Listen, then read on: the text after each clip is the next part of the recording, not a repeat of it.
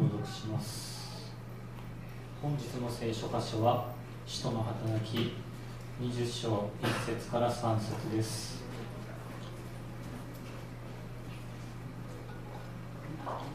司会者が通して読ませていただきますので皆様目で追ってください。使徒の働き20章1節。騒ぎが収まるとパウロの弟子たちを呼び集めて励まし別れを告げてマケドニアへ向かって出発した。そしてその地方を通り多くの勧めをして兄弟たちも励まし兄弟たちを励ましてからギリシアに来た。パウロはここで3ヶ月を過ごしたがそこからシリアに向けて船出しようという時に彼に対するユダヤ人の陰謀があったため彼はマケドニアを経て帰ることにした。弟子たちを励ましです。よろしくお願いします。こんにちは。楽しみにしてる祈りのミニストリーはこのめっちゃ短いメッセージが終わってからなんであの期待してください。頑張って早く終わります。コ カコカ・コーラ嫌いな人いますか？コカ・コーラ。あのコカ・コーラの CEO が言ってる言葉知ってはります？有名な。読みますね。人生は5つのボールのジャグリングです。仕事家庭健康友情自分の心。仕事はゴムでできていて落としてもまた戻ってくる。他の4つはガラスボールです。仕事に気を取られて落としたら簡単に壊れてしまう。人生の優先順位を見失わないようにしたい。って言うてました。私たちの人生の優先順位のトップはイエス・キリストです。そのことが書かれてある聖書を一緒に見ていきましょう。ホープチャペルでは使徒の働きをずっと順番に見てきて今日で20章に来ました。で19章ではエペソでもう暴動があって大変でしたがそのデモがおさ終わりました。でパウロはイエス・キリストを信じている弟子たちを読んで励ましました。それが20章。で励ますっていう言葉が読んでみてください。20章メッセージ聞きながら。1節と2節と12節に出てきます。パラカレオーというギリシャ語使われてます。新約聖書で109回。でそのうち使徒の働きでは22回出てくるんです。でこんな意味があります。その言葉に。傍らに招くそばに呼ぶ進める懇願する嘆願するもう励ます。慰める力づける指図する教える。ちなみにこのパラカレオっていうの名詞はパラクレーシスって言ってこの言葉は戦う時の恐れ不安躊躇している兵士たちを勇気づけて励まして戦いに送り出す言葉です。その言葉から派生して人格化した言葉がパラクレートスってヨハネの福音書に5回出てくるんですけど2つ ,2 つだけ読みます。私たちの罪の許しのために弁護する第一ヨハネの2章の一節に弁護者、まあ、取りなしてくださる方。ヨハネの福音書の15章の26節にはパワーポイントあるんですけどあの私が父の元から使わ助け主すなわち父から出る真理の御霊が来る時その方が私について証ししてくださいます。っていう。まあヨハネの15章の26節です。一つ目のポイントは助け主なる精霊様。でこのこの人生は戦いですね。荒波があったりみんながラッキー全部楽やっていう人は出会ったことないです、ま、どんな時でも神様を信じて生きてる人をずっと弁護してくださる。弁護者。勉強してテスト受かった人じゃなくて天から使わされた助け主なる精霊様がずっといてくれるっていうことをパウロは弟子たちに伝えました。イエス・キリストが私たち一人一人の罪や苦しみ悩み恥重に全てを背負って十字架にかかってくださったから私たちは精霊様と共に生きることができるんです。イエス様がよみがえったその命で新しい命で僕たち一人一人も生きていくことができます。イエスイエス様がよみがえってくれたから誰かが頑張ったからじゃないです。パウロはだから一人一人だと思うような時あなたは一人じゃないよって励ましたんです。先週はあのたくさんの人が神様からの励ましを受けました。癒しを受け取りました。小学生の女の子もイエス様を信じると言って前にあの来てあのジョセフさんとレズリーさんが一緒に祈ってくれました。午前の礼拝に、ま、これ2回目の礼拝なんですけど午前の礼拝に来られない方は家でライブ配信を見てからこの礼拝に来られます。いつもキッズチャペル、まあ、上でやってるんですけどキッズチャペルの担当の久江さんから連絡が先週ありました。あの午前の礼拝を YouTube で見ていてとても心が動かされました。今日私が教会学校でお話しする担当なんですがちょっと午後礼拝に参加したいんです。なので子供たちのその担当変わってもらうことできませんか？僕はいいですよ。タカちゃんと僕が代わりに上でします。で上ではあのバイリンガルでこ、まあ、あの英語と日本語が分かる子がいたり英語だけ分かる子がいます。で、まあ、先週も今週もジョセフさんたちファミリーがいてるので上に子供たちもいます。なのであの英語ができないとあのキッズにその聖書の話を伝えれないんです。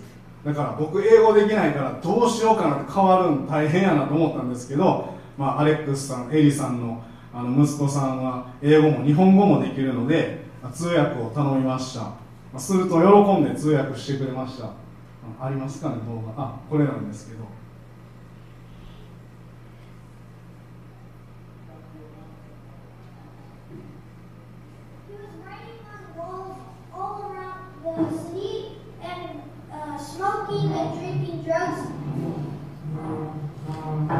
それであの19歳の時に警察に捕まりました。でそこにお母さんが聖書を持ってきてくれました。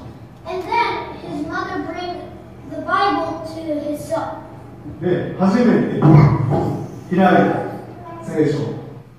まあ、子供たちがあの子供たちにあの伝えてるってもうすごい感動しました誰か大人じゃなくて子供が子供にで僕はそのやつが上のやつが終わってから KBI から帰宅して家でこうリラックスしながらこの第2礼拝のメッセージを YouTube で聞いていました。第1礼拝とはまあ違うメッセージがここでされたんです。でまだもし聞いておられない方がおられましたら後で聞いてみてください。あの証と祈りの時間が見れます。すごくあの励まされます。第2礼拝のメッセージがこう終わってからジョセフ先生がこうこうやって黒い服着ている女性前に来てくださいって呼ばれました。でその久江さんが急に呼ばれて先生は祈り出したんです。こうやって。あなたは神様に愛されています。あなたを見た時に主が見せてくださっていることがあります。あなたは心の中でいろんな葛藤があります。大変な中を通ってきました。特に思いの領域の中であなたはとっても乾いていると感じます。あなたは窒息しそうな時もあります。自分が望んでいたようなことが起こりませんでした。主が言われます。今日悪魔が縛っているようなものをイエス・キリストの皆で断ち切ります。主があなたに新しく触れてくださいます。今日あなたに自由が来ます。主がおっしゃいます。この重苦しい衣が取られてあなたに賛美の衣が与えられます。別の国にいるあなたです。その国に行けばあなたは自由を感じました。すごく楽しかった。でも日本に帰ってきたらものすごくあなたは縛られて重苦しい雲があなたの上にあるように見えます。主がその雲をあなたの上から取り去ってくれます。あなたはイエス・キリストの皆によって今日自由になります。ねここに来て久江さんはこう涙を流していました。そして言葉では言い表すことができない温かいものを感じると言っていました。そして先生は続けてあなたは小さい時に何かが起こって暗闇が入ってきました。その暗闇が襲ってくる時があります。もうそれはイエス・キリストによって終わりです。イエス・キリストが自由にします。神様を褒めたたえてイエス・キリストの皆によってお祈りします。アーメン。聖霊様が本当に働かれて久江さんの心を人生を励ましてくださったんです。それから続いてその旦那さんのニクソンさんのためにも祈られました。家族のこと兄弟のこと。もう神様のために働いて生きていく時に経済的にも祝福されます。もう予言的な励ましを受けました。僕は嬉しくて久江さんとニクソンさんにすぐに連絡しました。動画見ました。今日僕は本当にキッズチャペルの担当変わってよかったです。もうほんまに心から思います。久江さんを愛しておられる神様精霊様がはっきりと働かれているのを今さっき動画で見ました。で久江さんから返事が来ました。私もびっくりしました。朝の礼拝のライブ配信を見ていて私も午後は礼拝に参加したい。神様に触れてもらいたいと思いました。思い切って安高さん純子さんにお願いして本当に良かったと思います。快く変わってくださりありがとうございました。ジョセフさんが祈りの中で私が幼い時に受けた心の傷と家族との確執について語られた時びっくりしました。小学生の頃すごく誰にも言えない怖い思いをしたことがあったんですがそのことを母に話したら叱られました。それですごく傷ついたことがありました。私の中では克服した過去の出来事だと思っていたんですがそこにとらわれている自分がいるんだと気づ気づいて涙があふれました。他にも自分がしてきたことへの在籍感や後ろめたさがずっとあり神様が私たちのことを愛してくださっているっていうことは頭で理解していましたがいまいち実感を伴っていなかったように思います。でも神様が私自身に直接語りかけてくださっていることを実感し神様の愛を自分のこととして捉えることができました。なので過去のしがらみから解き放たれてとても自由になった気がします。ものすごく不思議な感覚でした。体中に温かい血が流れるような感じで目の前の雲があ目の前の曇りなくすっきり見えて今も喜びで満たされています。聖霊様の存在を体験することができました。素晴らしい経験ができて本当に感謝です。動画見て僕もその精霊様が働いていることを見てもう嬉しくて涙が出ました。久江さんが神様を知りたい。触れていただきたい。礼拝に出たいって乾いている心を誰よりも神様がご存知だったんです。人間にはたまたま変わったように思いますが主がこの日を用意されていたんです。今日もそうです。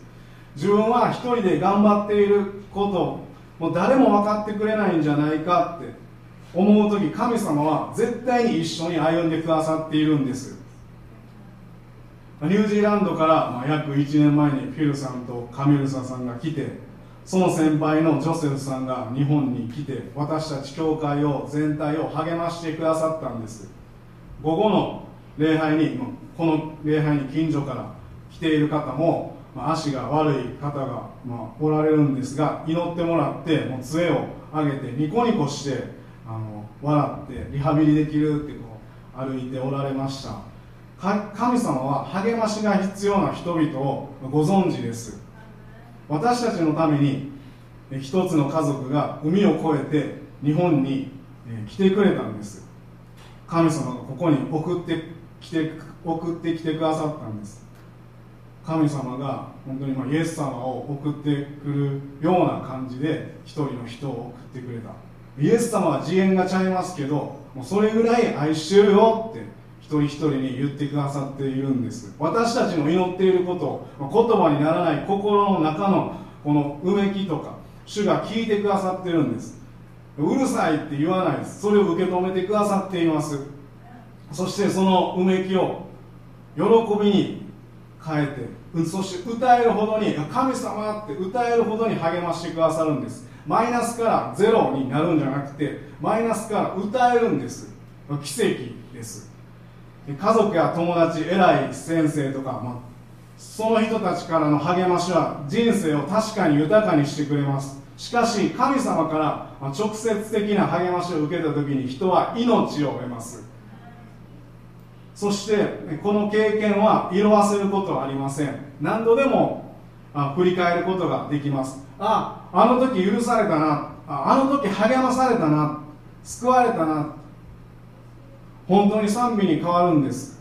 昨日あの隣の部屋で礼拝あったんですけどそこで罪が忘れられないんですってあの相談がありました。あのずっと思い出します、まあ、それは全部許す僕は許されてますよイエス様の十字架で伝えました。でも記憶から消えないんですけどいや記憶から消えないのはね。振り返った時にあれも許されたこれも許されたって感謝できるためなんですって言ったらその人本当に喜んで一緒に祈ってあのニコニコあの笑顔になってあこれは全部許されてるって確認できるんですねって言っていました。イザヤ書の61章の1節から3節。神である主の霊が私の上にある。貧しい人に良い知らせを伝えるため。心の傷ついたものを癒すため。主は私に油を注ぎ私を使わされた。囚われ人には解放を囚人には釈放を告げ。主の恵みの年我らの神の復讐の日を告げ。全ての嘆き悲しむ者を慰めるためにシオンの嘆き悲しむ者たちに灰の代わりに頭の飾りを嘆きの代わりに喜びの油を憂いの心の代わりに賛美の街灯をつけさせるために彼らは義の歌詞の木栄光を表す主の植木と呼ばれるパウロは聖書を読んでてすごいなって思いますけど聖書のことパウロも人間で私たちと同じですコリント人への手紙の7章を読んだらすごくわかります。5節7章の5節。マケドニアに着いた時私たちの身には全く安らぎがなくあらゆることで苦しんでいました。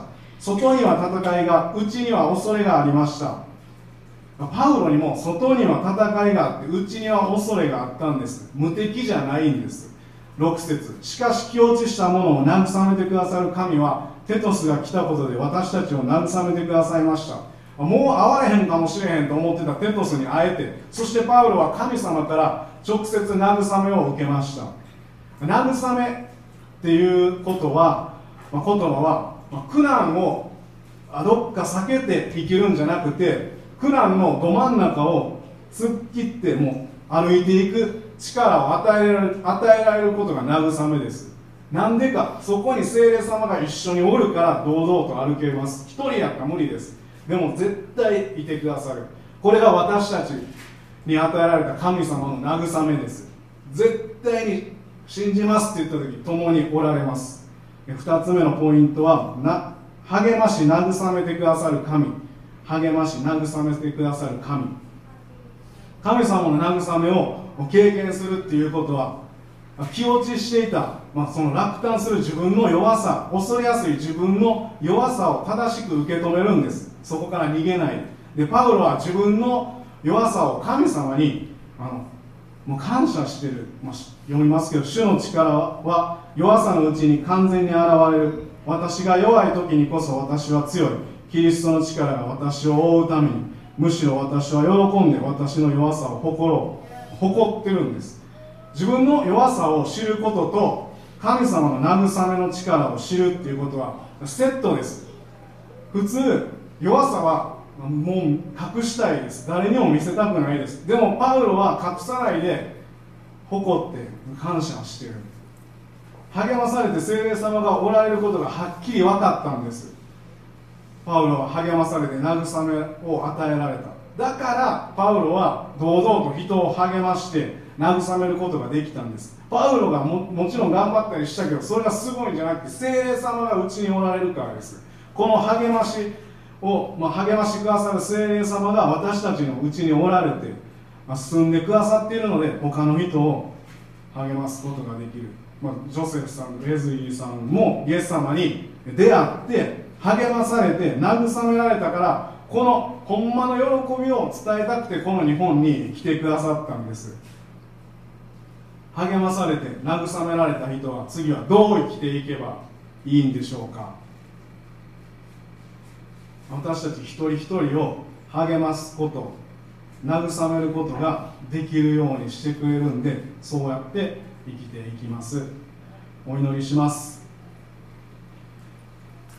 自分主の力は弱さのうちに完全に現れる。私が弱い時にこそ私は強い。キリストの力が私を追うためにむしろ私は喜んで私の弱さを誇ろう。天のお父様落ち込みやすかったり道に迷いやすい人間ですが聖霊様が励まし慰めてくださることを感謝します。あなたが私たちのうちに働いてえー、導いてくださいます。パウロを導いてくださった方神が私たちをも導いてくださいます。どうぞもうこれだけは無理やと思う中にいて大変な人がいるならあなたが励まし直接励まし導いてください。あなたに信頼します。イエス・キリストの名前によってお祈りします。アーメン。それぞれお祈りしましょう。